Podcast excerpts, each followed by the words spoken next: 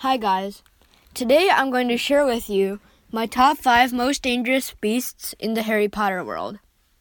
So, number five is Nundu. Nundus are giant leopards who move very silently. Nundu's breath is toxic enough to eliminate entire villages. And Nundus have never been subdued by fewer than a hundred skilled wizards working together. So that definitely counts as top five. Number four, werewolves.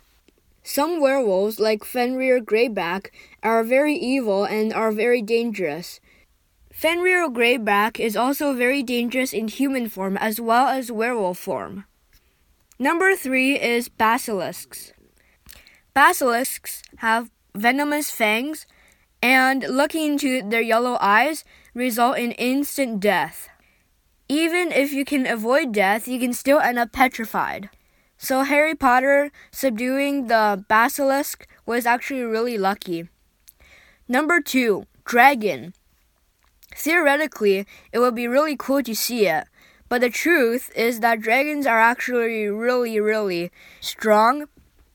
And at least, uh, unless you are highly skilled and trained, Newt Scamander advises everyone else to avoid these creatures. The most dangerous dragon breed is the Hungarian horntail, which Harry Potter faced and subdued.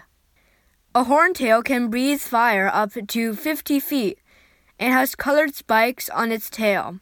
It likes to eat humans whenever possible. And number one is Lethifold. Out of all of these beasts, in my opinion, Lethifolds are the most dangerous. It looks like a black cloak traveling by gliding along the ground at night. Normally, it's about half an inch thick. It can appear thicker if it's just eaten someone. It kills its victims by suffocating them as they sleep, then digesting them in their beds. According to Newt, it leaves no trace of itself or its victim behind, so there's no way to know how many people have fallen prey to the Lethifold. The only way to counter a Lethifold is the Patronus charm. Any other charms, like the Stunning charm, doesn't actually work. So, yeah, these are my top 5 of the most dangerous beasts. Which one do you think is the most powerful, in your opinion?